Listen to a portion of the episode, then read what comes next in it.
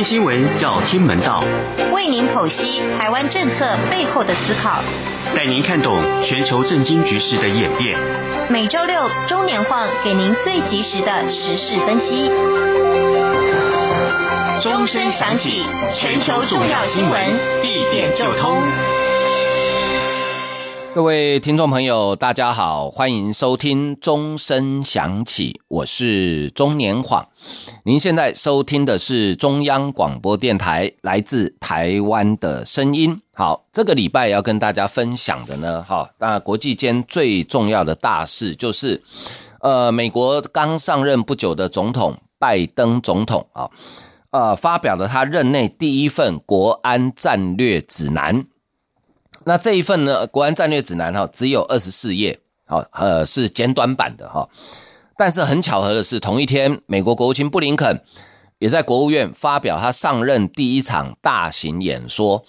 那这两个人呢，讲的事情呢，高度的雷同啊。那当然这也很正常了，因为一个是总统，一个是国务卿，两个要是不一样，事情就大条了啊。那另外呢，中国的两会呃召开了。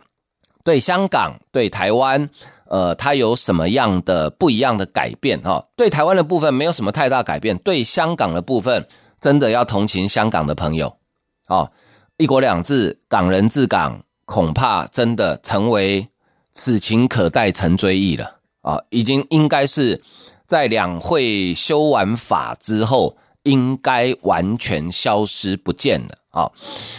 先来看这个拜登，哈，拜登的这个，呃，这一份算是简短版的，呃，国安指南，啊，因为，呃，完整版的可能还来不及写，啊，简短版的它只有二十四页而已，它是，呃，拜登上任第一份的，叫做，呃，暂行国家安全指南，也就是简短版的临时版的，啊，它里面呢特别，呃，好几次强调，啊。呃，美国的联盟还有伙伴关系的重要性，就点明了包含北大西洋公约组织 NATO，哦，还有美国跟澳洲、日本、南韩的联盟关系，而且呢，特别强调美国会支持中国的邻国，啊，还有商业伙伴可以在不受胁迫下做出独立的政治决定。我们将根据美国的长期承诺。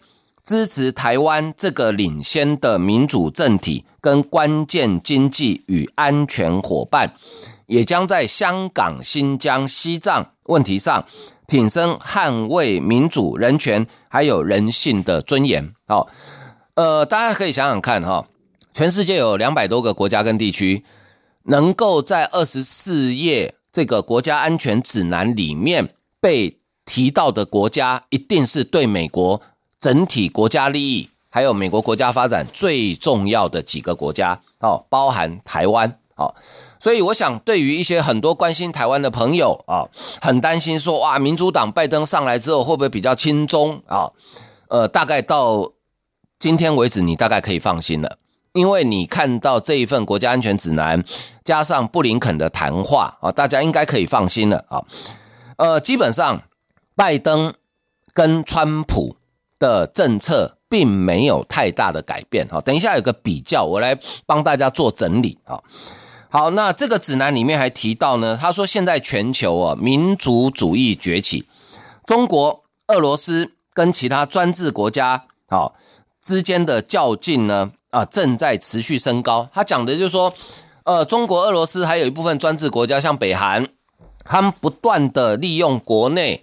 的或鼓吹国内的民族主义来破坏民主体制，啊，所以美国正在跟这些国家较劲，尤其是他特别点名中国，中国是唯一有能力结合经济、外交、军事跟科技力量，持续挑战稳定跟开放国际体系的竞争者。记不记得拜登在选举期间他讲？他说：“美国最主要的敌人是俄罗斯，中国是竞争者。但是拜登上任之后，完全改变这个看法，他已经不太理俄罗斯了，重点是放在中国了。好，那面对中俄带来的战略挑战，美国将从不需要的老旧平台跟武器系统转移重心，转向投资将决定美国未来军事跟国安优势的先进科技跟实力。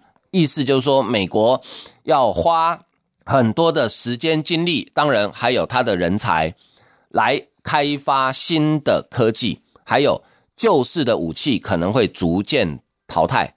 好，所以呃，中国才在建造它的第三艘航母。呃，也许他们觉得说，诶，我航母可以慢慢的，以后我可以追上美国。但是呢，很抱歉，可能以后美国就不搞航母了，他可能搞太空武器了。好，所以可能已经完全不是同一个 level 的事情了啊。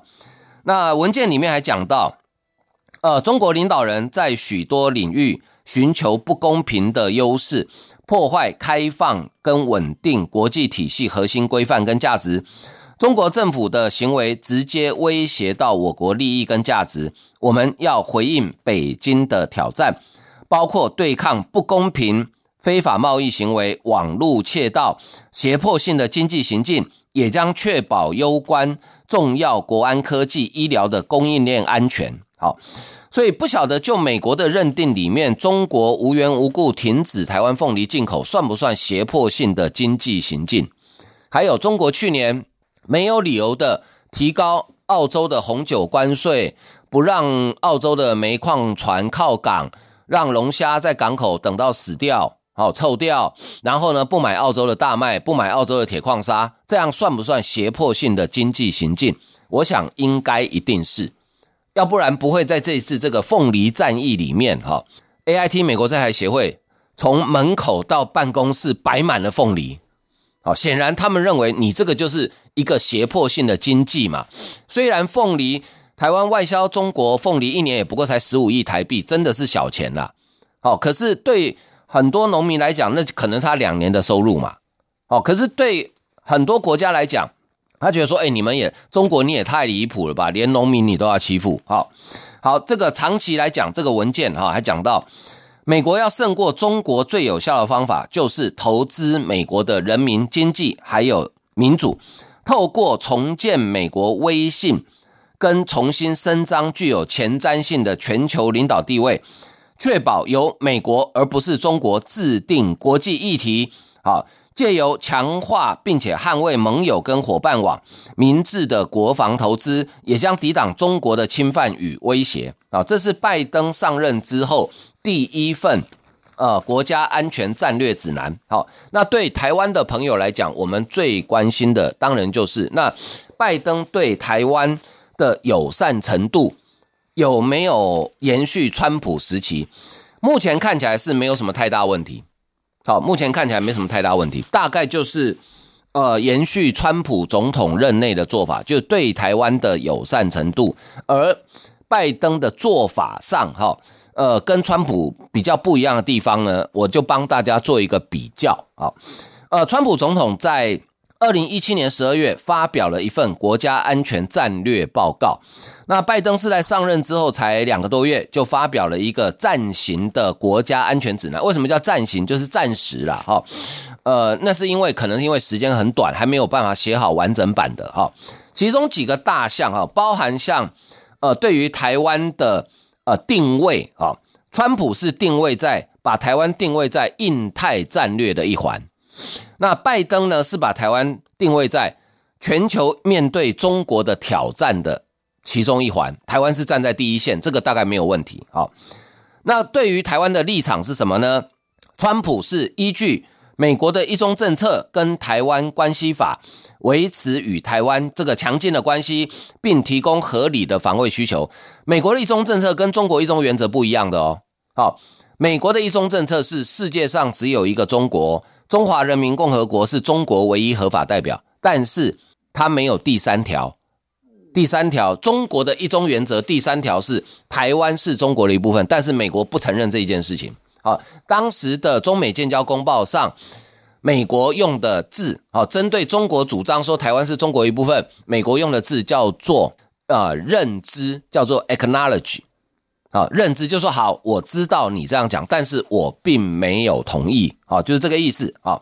好，那拜登对台湾的立场是支持台湾是先进民主政体跟关键经济与安全伙伴，这个符合美国的长期承诺。啊，呃，对中国的定位呢，川普把呃中国定位为挑战美国力量的竞争对手，同时指控中国危害自由贸易、威胁他国主权、破坏地区稳定。那拜登把中国定位在中国是唯一有能力结合经济、外交、军事与科技实力，持续挑战国际社会的竞争对手。那报告的主轴呢？川普的国安报告是经济安全是国安根本。强调美国优先，着眼美国与他国之间的不平衡贸易。那拜登呢？是说外交才是解决国家安全问题的第一个工作，强调盟友合作跟制定规则。好，好，这个是拜登跟川普两位总统国安报告的小小的差异。那这个差异在哪里呢？其实严格来讲，呃，两个人的行事风格不一样。哈，川普比较喜欢把话挑明了讲。好，比如说对中国的定位，他就说。你就是威胁美国力量的竞争对手啊，危害自由贸易啊，威胁他国的主权啊，破坏地区的稳定啊，讲得很直接。但是拜登呢，果然这个就是呃老外交领域的，他很会讲外交辞令。好，他说中国是唯一有能力结合经济、外交、军事跟科技实力，持续挑战国际社会的竞争对手。那既然中国视为竞争对手，那美国要用什么方法来对付这个竞争对手？后面可能就还有很多方法哦。那拜登跟川普最重要的差别在哪里呢？就是川普哦，我常常形容他比较像我们看的那个美国西部片那个西部牛仔，有没有哈？两个牛仔一言不合，好，我们来决斗，背对背往前走十步，然后转身拔枪啊，看起来很爽，对不对啊？川普比较像那个个性啊。那拜登呢？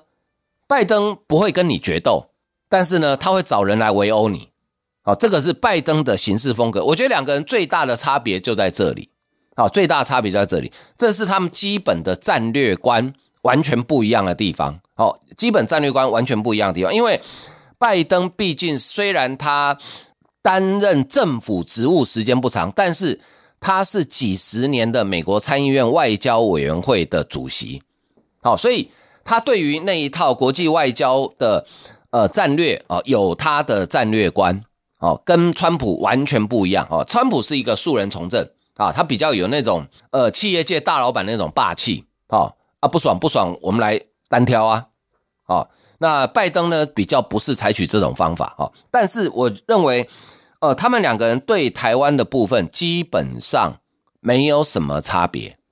哦，大概可以确定几件事：第一个，美国会确保台湾不受中国的侵略。第二个，呃，台湾是美国重要的经济战略安全伙伴，也是面对中国侵略的第一线，好，第一道防线，啊，这个大概基本上这两大项应该没有什么太大的问题，好，所以呃，关心台湾的朋友，呃，大概可以呃大大的松一口气啊，基本上呃讲白话文，拜登不会把台湾卖掉，哦，请大家放心，当然。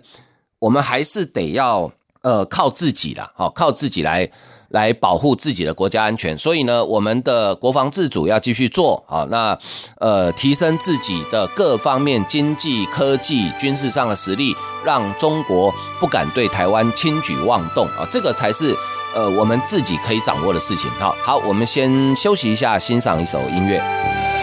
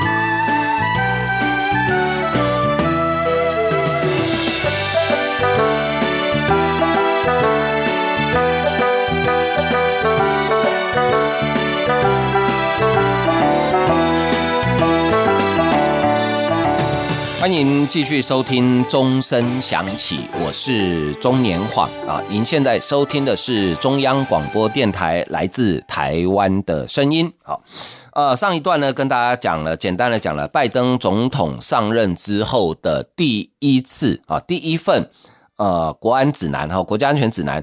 其中，拜登其实一直很强调啊，这个结合盟友啊。其实我们从最近南海的局势，你大概看得到啊。呃，除了美军自由航行之外，美澳联合军演之外，印度也有哈，西班牙也来了哈。别忘了，西班牙的这个海军在十八世纪的时候可是叫无敌舰队啊啊，一直到被英国打败之后 啊，所以西班牙也来了。呃，加拿大海军也来了，德国的海军呃也要来哦。这果然，拜登呃实现了他的第一个。结合盟邦的这样的呃政见哈，不过这些国家的海军来，倒也并不是拜登任内才开始，其实主要是呃前国务卿庞皮欧在卸任之前，呃去欧洲啊慢慢游说各国，大家接受这样的观念，就是共同维护南海的自由航行权啊，不能让中国主张呃南海九成的面积都是它的领海，我想这是最近可以看得到的哈。那另外呢，在同一天啊，其实我觉得这应该是美国政府规划好的啦。哈，国务卿布林肯也在国务院发表他上任的第一场大型演说，他演说的对象就是国务院的所有的呃同仁。好，因为美国国务院是一个很特殊的单位，呃，世界上大概很少有国家有类似像美国国务院这样的编制啊。你第一时间，你如果不了解美国的政治体制，像国务院你会想啊，是不是跟我们的行政院一样？因为中国也有国务院嘛，对不对？中国的国务院总理现在是李克强嘛，中国的国务院就比较像我们的行政院，就是呃管所有的国家大小事啊，除了呃习近平不让他管的以外了哈。可是美国国务院不是哦，美国国务院它不像中国国务院这样，也不是像我们的行政院，美国国务院只负责外交事务，可是呢，它又比一般国家的外交部权力又再大一点。好，所以，呃，这个是一个很特殊的单位了。哈，那因为国务院的所有的人都要将来要负责第一线的外交事务，包括各驻外的大使啊，所以呢，布林肯对国务院发表这种大型演讲，应该就是呃，要让大家了解说，诶，我现在新的国务卿上来了，我的外交政策跟整体的国家安全战略是什么，让大家更了解啊。呃，布林肯在这个演讲里面就强调，他说，呃，拜登政府呢有优先的八大政策啊，不过拜登政府有，呃，他希望把外交政策跟内政连结，好，所以他列出了八大外交优先政策：第一，终结武汉肺炎疫情；第二，振兴国内外经济；第三，更新民主制度；第四，改革移民制度；第五，重建盟友。第六，处理气候变迁；第七，确保美国的技术领先地位；第八，应对中国挑战。啊，呃，气候变迁是民主党呃非常重要的呃政纲，好，所以他们的总统上来之后，一定要优先处理这个问题。那布林肯讲到哈，他说，虽然呃俄罗斯、伊朗、北韩也是美国的挑战之一，但是呢。中国是全球唯一有足够的经济、外交、军事、科技实力，能严重挑战国际体系的开放与稳定的国家。美中关系未来可能保持竞争，也有可能改为合作或对抗。无论保持哪种关系，美国都将站在强力的位置上与中国接触。美国一旦从国际社会抽身，中国就会立刻填补空缺。事实上，美国已经从国际社会抽身很久了。从奥巴马，甚至奥巴马的前一任，好小布希，就已经从国际社会抽身很久了。很多国际组织，中国就是利用这十几二十年的空档，纷纷占据了国际组织重要的位置。好，美国现在才发现，虽然晚了啦，但是总比不知不觉好了。好，那布林肯也强调。美国要制止那些透过偷取智慧财产权、控制汇率、创造不公平优势的国家。好，他说他不会完全否认川普政府与中国的关系，但美国可以透过与盟友合作，寻找共同点，变得更有影响力。他说呢，跟中国应对中国的挑战，好，呃，对中国的关系呢，可能是二十一世纪最大的地缘政治考验。布林肯还特别讲到，呃，因为中国与俄罗斯正在寻找每一个机会来质疑民主的力量。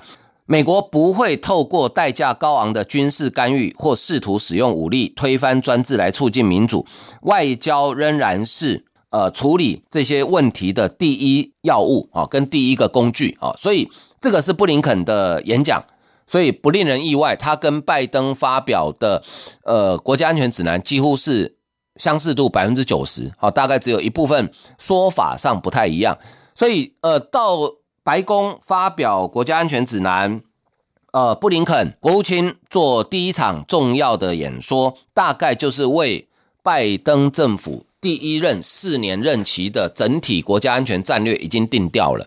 好，这个定调就是说，美国希望，呃，也有信心，呃，也希望也要做到在对中国的竞争维持高度的优势。好，那当然就要看美国的实力了。好，第二个。美国要结合所有的盟友来一起对抗中国。第三个，美国对中国保持弹性，不见得会完全百分之百跟你对抗，但是言下之意，哦，这个就是典型的外交辞令。言下之意，看你中国的表现了。你要跟我谈，我们就来谈；你不谈呢，我的拳头比你大。好，而且我现在不止我的拳头，我还找了很多小拳头来帮忙。好，所以呃。也希望中国能看得懂啦，好，也希望中国能看得懂了。那对中国来讲，呃，今年的政治期程呢，其实对中国来讲非常重要啊，特别对习近平，因为今年是中国共产党建党一百周年，今年七月份，呃，两会开会，然后呢，照中国过去的传统，因为习近平国家主席任期到明年，照中国过去的传统，今年习近平就要指定接班人。好，可是我们知道，呃，习近平已经改了中国的宪法，哈，就是从主席制改成皇帝制啊。可是呢，有没有其他人想把习近平拉下来呢？一定有，哦，内部的斗争，我想是必然的，啊。所以对习近平来讲，他要确保他能够从两任的国家主席顺利安全的过渡到呃终身制的皇帝，那一定。要能拿出可以说服别人的一些政绩出来，那看起来这两年要拿出经济上的政绩不太可能，因为中国的科技跟呃特别半导体产业已经被美国打趴在地上了，好，那所以经济上看起来不太会有政绩，那怎么办呢？对一个专制独裁国家又握有相当军事实力的国家，最好的方法。就是在外交上或是在军事上对外扩张，因为对内内部呢，你的大内宣呢可以点燃那种高昂的民族情绪。好，民族情绪有时候是很好用的东西，这个就是拜登跟布林肯都讲到的民族主义高涨。好，这是一个很好用的东西。人类历史上，我们曾经在西元十八世纪、十九世纪的时候，我们曾经受到民族主义高涨的迫害。好。包含当时的帝国殖民主义，还有一次大战，基本上都跟民族主义高涨有关系。好，所以呢，不能让这个历史重演。那中国大概习近平想要拿出政绩啊，说服或者说打压国内反对他的人，说我真的有条件做皇帝啊！你看我做的这么好。那今年呢，也是中国第十四个五年计划的第一年，前面十三个五年计划。成功经过了呃六十几年嘛哈，成功的让中国从一个贫穷落后的国家，慢慢的经济发展起来，人民生活也得到一部分的改善。好，经济上，那第十四个五年计划是中国经济转型、工业转型很重要的关键。那能不能顺利做到，这些都是习近平的考验。可是呢，对习近平考验更大的是，他不断的对香港剥夺香港的。一国两制，港人治港，啊，完全剥夺掉。比如说，呃，现在正在开会的两会，就是政协跟人大，在政协在开幕仪式里面，政协主席汪洋在提到香港问题的时候，完全已经不提一国两制了。过去提到香港，总是会特别强调一国两制，可是今年完全不提，他只提啊这个爱国者治港。什么叫爱国者治港呢？爱国者治港意思就是说，要爱国的人才可以治理香港。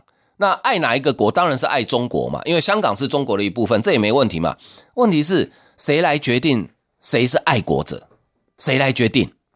那当然就是北京来决定嘛。北京喜欢谁，他就爱国嘛；北京不喜欢谁，他就不爱国嘛。所以港人治港有没有？没有了。一国两制有没有？没有了。香港直选的立法会议员跟区议员还有没有？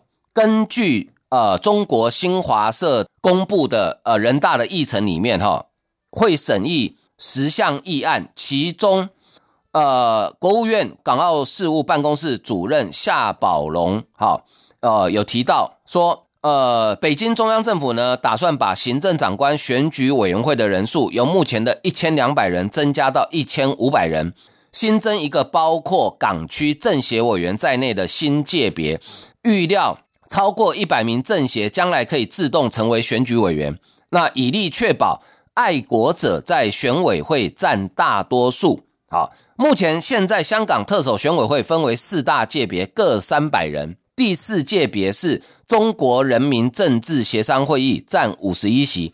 其实以现在的特首选举委员会，中国已经几乎可以控制，但是中国觉得不够，我要把我的政协委员再塞进去。所以以后选出来的一定是爱国者，那这个爱国者是由谁来认定呢？当然就是北京嘛。然后立法会席次呢，也要从七十席提高到九十席，目的是什么？目的就是让民主派永远过不了半，好，永远过不了半。你如果九十席你还可以过半的话，我下一次我再提高到两百席好了，我就让你永远过不了半。这个就是等于是为香港的。一国两制，港人治港已经敲响了丧钟。好，那所以这也是习近平将来要面对的问题，还有新疆的问题，因为现在已经越来越多国家认同，哦，也认为认定中国在新疆的集中营叫做种族灭绝。那国际社会自有一套惩罚跟制裁种族灭绝的游戏规则，所以这也是习近平在呃两会之后。恐怕要面对的另外一个难题了哈。好，今天时间的关系，我们节目就进行到这里，非常感谢大家收听，再见。